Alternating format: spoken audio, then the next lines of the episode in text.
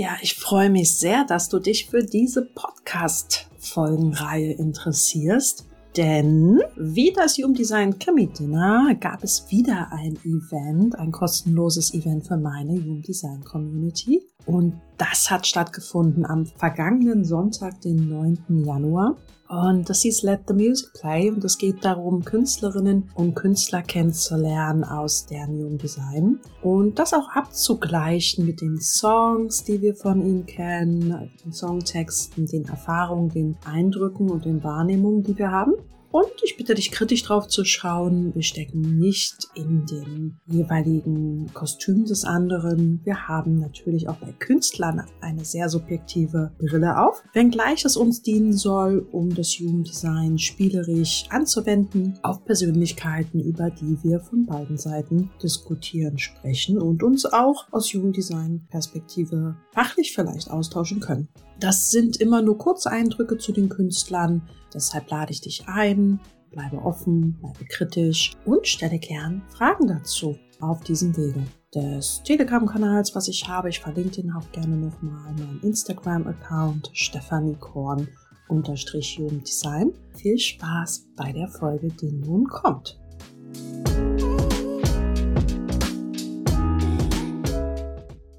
Dann kommen wir zu Robbie Williams. Und äh, Robbie Williams, ihr seht ihn ja hier auch im Gips, ist am 13. Februar 1974 geboren.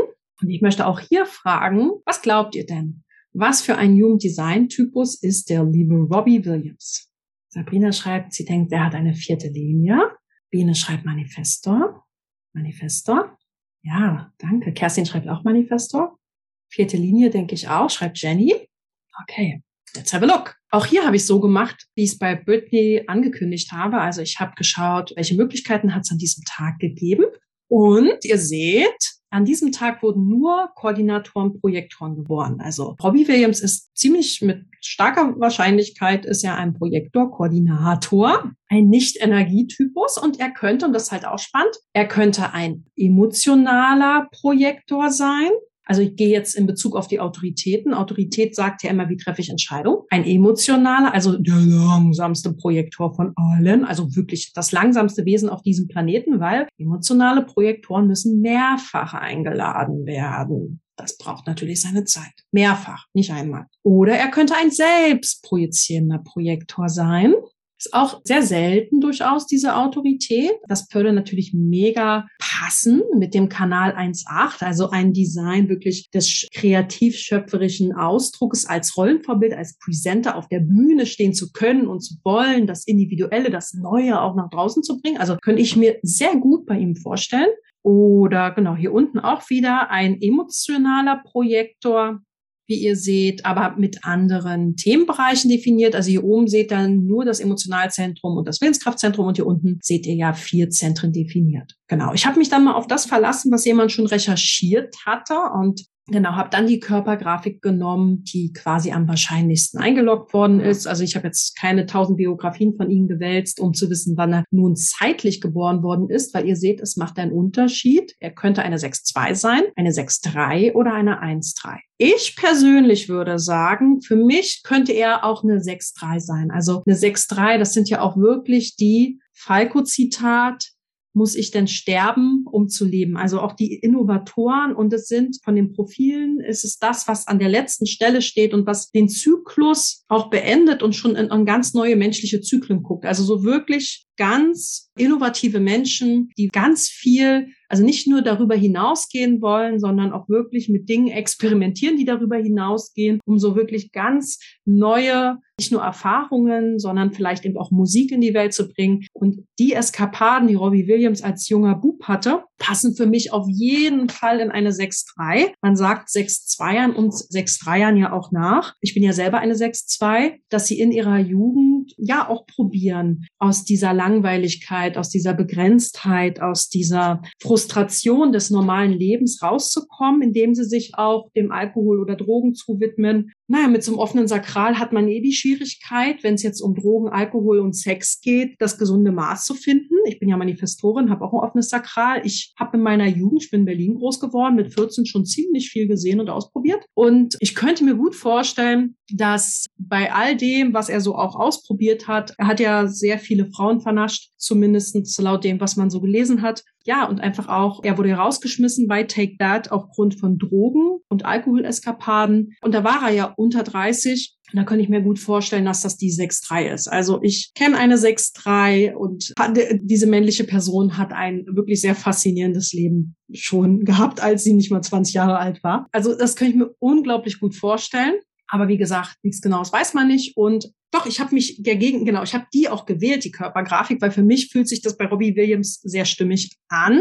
Ja, und er hat alle Zentren, die definiert sind, unbewusst, was in der Körpergrafik immer sehr, sehr spannend ist. Und eine 6-3 vom Profil und eine 6-2 ebenso haben immer die Schwierigkeit, dass sie sich selber nicht so wirklich sehen. Ja, ich bin ja auch eine 6-2. Das heißt, diese Menschen, und das kann ich auch wirklich gut nachvollziehen, also wirklich zu wissen, wer ist man selber, auch einen Bezug zum eigenen Körper herzustellen, ist für äh, Menschen mit sechster Linie im Profil wirklich schwierig. Und dann ist er auch noch ein Koordinator-Projektor. Das heißt, sein Lebenszweck ist ein transpersonaler. Das heißt, als Projektor-Koordinator diene ich nicht mir selbst, sondern dem anderen mit meiner Wahrnehmung. Ich mache andere erfolgreich und im Nicht selbst geht es mir um meinen eigenen Erfolg. Und das ist quasi seine Aufgabe, eine übergeordnete. Und die 6.3, das Profil hat auch eine transpersonale übergeordnete Aufgabe. Das heißt, er ist eigentlich gar nicht für sich selber geboren, sondern wirklich, weil er hier ist, um einen überpersönlichen Lebenszweck zu erfüllen. Und das ist bestimmt auch nicht sehr, sehr leicht als Mann mit emotionaler Autorität und dem Kanal 4130. Das ist ja wirklich der Romeo und Julia Kanal. Das ein Design wirklich von Verlangen, Schmerz, Hoffnung, Passion. Ja, also das ist so richtig. Ah, ah, uh. Meine Mutti hat diesen Kanal und meine Mutti wenn die sich wie eine Schneekönigin freut, also dann, das ist wirklich extrem emotional, ja. Das ist richtig Feuer, ne? Also Tor 30, das ist ein bisschen verzerrt, das Bild, das ist am Emotionalzentrum, hat ganz viel mit Nostalgie zu tun. Ach, wie schön, warst du auf Mallorca letztes Jahr? Und könnte ich das nur wieder erleben? Es war so schön. Und wenn ich bei meiner Mama bin, ich bin ja ganz offen in Solarplexus, das ist dann so, so uh, das ist jetzt ein bisschen viel. Ja, aber 41, 30er und er ist ja ein Sänger, kann so richtig den Schmerz und die Verlangen und das ist auch eine Sexiness, ja. Und er ist ja ein Projektoren, haben an sich einen fahlen Gesichtsausdruck, sehr blass, haben auch Manifestoren. Das heißt, wir nehmen ja die Lebenskraft der anderen auf und wenn das eine gute Lebenskraft ist, sehen wir auch gut aus. Ne? Projektoren, Manifestoren können je nach Umfeld auch von der Hautfarbe anders aussehen, weil dieses offene Sakral eben diese Vitalität spiegelt. Und offene Sakrale sind ja auch die Sexbomben dieses Planetes. Warum? Weil alle sexuellen Fantasien Fantasien im Sakral gespiegelt werden. Und man empfiehlt offenen Sakralen auch, sich sexuell auszuprobieren, denn sie sollen ja weise werden im Bereich Intimität. Ich denke, diesen Job hat er ziemlich gut gemacht. Genau, Biene schreibt, Profil ist transpersonal und der Projektor als solcher auch. Genau, der Projektor ist ein äh, Führungstypus und hat einen überpersönlichen Zweck, weil er soll die Lebensenergie der Generatoren und manifestierenden Generatoren lenken und empathisch guiden. Und dabei ist die wichtigste Aufgabe zu erfahren und zu lernen, lieber Projektor, es geht nicht um dich. Und im Übrigen ist das auch eine Erkenntnis für Manifestoren. Ne? Das spürt man aber auch. Ne? Also das ist so, wenn ich heute an meinem Sonntag die Präse hier vorbereite, denkt sich mein Freund hier, sag mal, hier alles klar oder was. Aber für mich ist das einfach schön, dass heute Abend Menschen, die ich kenne oder nicht kenne, kommen. Und für mich ist das eine schöne Aufgabe. Und so empfinden Menschen, die einen transpersonalen Typus haben und Profil, machen gerne was für andere. Warum? Aus karmischer Perspektive sagt man, dass diese Menschen quasi mit so einem Wiedergutmachungssyndrom auf die Welt kommen. Ne? Die haben im Human Design nennt man das so eine bekratzte Windschutzscheibe. Also man hat das Gefühl, man muss bei anderen auch irgendwie was gut machen. Ne? Man hat irgendwie so ein paar Altlaster mitgebracht. Und aus diesem subtilen Gefühl heraus, ich meine, lässt sich ja ganz gut ein Helfersyndrom entwickeln. In Anführungsstrichen. Genau, transpersonal sind alle Typen, die ein offenes Sakral haben, nämlich der Projektor, der Manifestor und der Reflektor. Alle drei haben die einzige Aufgabe, Generatoren und manifestierende Generatoren zu unterstützen. Und ich finde das auch nochmal eine schöne Perspektive, weil es ja darum geht, dass wir, ich sehe mich nicht als Solistin, sondern ich bin in einem Orchester von Menschen und ich leiste meinen Beitrag, du leistest deinen Beitrag. Und für mich geht es eben darum, dass ich Impulse setzen darf, die hoffentlich auf Menschen eine Auswirkung haben. Manifestor. Der Reflektor hat eben die Aufgabe, transpersonal zu spiegeln der ist nur Signpost. Also der ist eigentlich nur das Straßenschild. Der ist ja wirklich der weiseste Typus und am meisten verbunden mit den Gods, sagt auch Ra. Der denkt sich so, der guckt uns Kindern im Kindergarten zu, ob wir hier alles richtig machen. Und dann sagt er so, ihr seid schon auf dem richtigen Weg. Der soll sich quasi mit verschränkten Armen, stellt er sich hin, beobachtet die kleinen Kinder im Buddelkasten, Manifestoren, Projektoren, Generatoren, manifestieren Generatoren und sagt, das macht das schon ganz richtig. Seid ihr auf dem richtigen Weg. Also natürlich ist das jetzt sehr salopp formuliert. Und weil er eben diese großen kollektiven Zusammenhänge kennt und auch weiß, wo wir als Menschen uns hin entwickeln sollen. Und das ist dieser transpersonale Zweck des Reflektors. Und Reflektor und Manifestoren zunehmend weniger wichtig. also die größte Rolle spielen Projektoren manifestierende Generatoren und Generatoren in der Gestaltung dieser Welt. Ach, das ist aber schön, dass du das schreibst. Was heißt schön? Aber du schreibst, du hast das Gefühl, etwas wieder gut machen zu müssen. Ja, das ist auch wichtig, dass wir dieses Gefühl haben. Ich habe das ja auch. Und andere würden am Wochenende, ich kann auch nachts mich wunderbar mit Human Design und Beispielen befassen. Und dann freue ich mich, das über eine Story zu teilen oder eine Podcast-Folge zu machen. Und andere würden sich fragen, was ist der Return on Invest? Und ich weiß es nicht, weil ich es gar nicht gemacht habe deswegen. Und ja, als 6-3, wieder zurück zu Robbie, ist ja, dass die sechste Linie ist ja auch naiv und unschuldig. Aber eine sechste Linie kann ja unglaublich heuchlerisch sein, ne? Unglaublich bigott. Also kein Bashing von Politikern, aber wie ist ja nochmal unser Kanzlerkandidat in Spee aus der CDU? Armin Laschet ist auch eine 6-2. Oh, wenn ich denke, dass der eine 6-2 ist und ich auch ja, also eine sechste Linie kann halt auch unglaublich abgefahren sein. Aber ich meine, für Künstler, für Künstler ist eine 6-2 und 6-3 doch mega, weil es doch gut, wenn sie in ihrer eigenen Welt schweben, was ganz Neues kreieren und uns zeigen, was noch so möglich ist. Eine sechste Linie hat ja auch eine Vision, fühlt sich mit alles und jedem verbunden oder eben nicht. Verbundenheit oder Trennung. Und jetzt will ich mal weitergehen. Der liebe Robbie ist ein wenig äh, älter als Britney. Britney ist 40 gewesen. Robbie hat bald sein Chiron Return. Was spannend ist, der sogenannte Chiron Return sagt, dass wir unsere Lebensaufgabe zur Meisterschaft getragen haben. Und jetzt war der schon mega erfolgreich, ne? Aber er hat auch heftig Sachen erlebt. Und der Uranus, äh, in dem befindet er sich ja noch in den Themen dieser Phase seiner Uranus-Opposition. Und der Uranus ist für Männer eine ganz, ganz herausfordernde Zeit oft, weil der Uranus, der ist der Rebell, der ist grenzenlos, der kommt plötzlich. Und das ist so die Phase, wo Männer auch so eine Midlife-Crisis haben und Versicherung. Als äh, ich habe ja auch äh, International Business studiert, da hat der eine gesagt, ja, vor allem Männer fangen ab 40 an, besonders häufig viele Versicherungen abzuschließen. Also es lässt sich in vielen Lebensbereichen, würde ich sagen, auch zeigen, dass Männer irgendwie so eine Krise bekommen. Das bei Männern häufiger als bei Frauen, auch aus Human Design Perspektive, dass sie, weil der Uranus sagt 2017 zu ihm, ey Robby, ich krempel dir dein Leben mal 180 Grad um. Und wenn du nicht bereit dafür bist, dann wird das eine Krise. Ja, also den Uranus, den hat jeder, nicht nur Robby. Aber er steht jetzt drei Jahre, nicht mal, wir haben 2022, Gott, ich komme mal nicht hinterher. Also nächstes Jahr schon hat er seinen Chiron und das wird Robbie Williams merken. Es wird sich gerade vielleicht in seinem Leben einiges verändern. Und ich habe mal geschaut, was denn so war zu den entsprechenden Zeitpunkten. Und zu seinem Saturn-Return 2002, also Verantwortung übernehmen, hat er Sing When You're Winning rausgebracht. Oder das war ja sehr, sehr erfolgreich. Ein Album, wo ich glaube er auch wieder so aus den Take That-Zeiten sich dann auch als Solokünstler sehr, sehr erfolgreich hervorgetan hat trotzdem viele Drogen, trotzdem viele Frauen und so. Darüber war er ja bekannt. Und was ich rausgesucht habe, ist den Uranus, in dem er ja noch drinne steckt. Aus dieser Zeit stammt auch dieser Song Misunderstood, der bei Bridget Jones, glaube ich, mit auftaucht. Er hat mitgeschrieben an seinen Songs.